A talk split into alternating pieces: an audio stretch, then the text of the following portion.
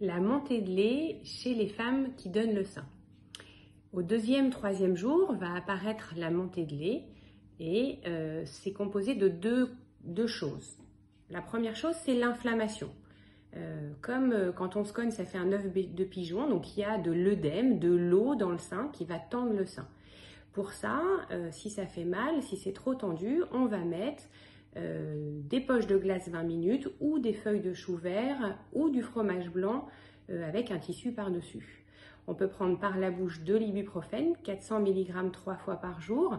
Même en période de corona, si on n'a pas le corona, on a le droit d'en prendre, juste si on n'est pas allergique ou ulcéreuse. Ça, c'est pour l'inflammation. Et si on a trop de lait dans le sein, eh bien, on va prendre le tire-lait en plus du bébé.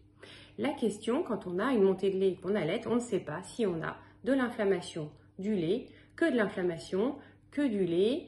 Euh, c'est mystérieux. Donc, eh bien, euh, on commence par baisser l'inflammation avec les feuilles de chou, euh, l'ibuprofène, et ensuite on pourra amener le tire-lait pour les soulager.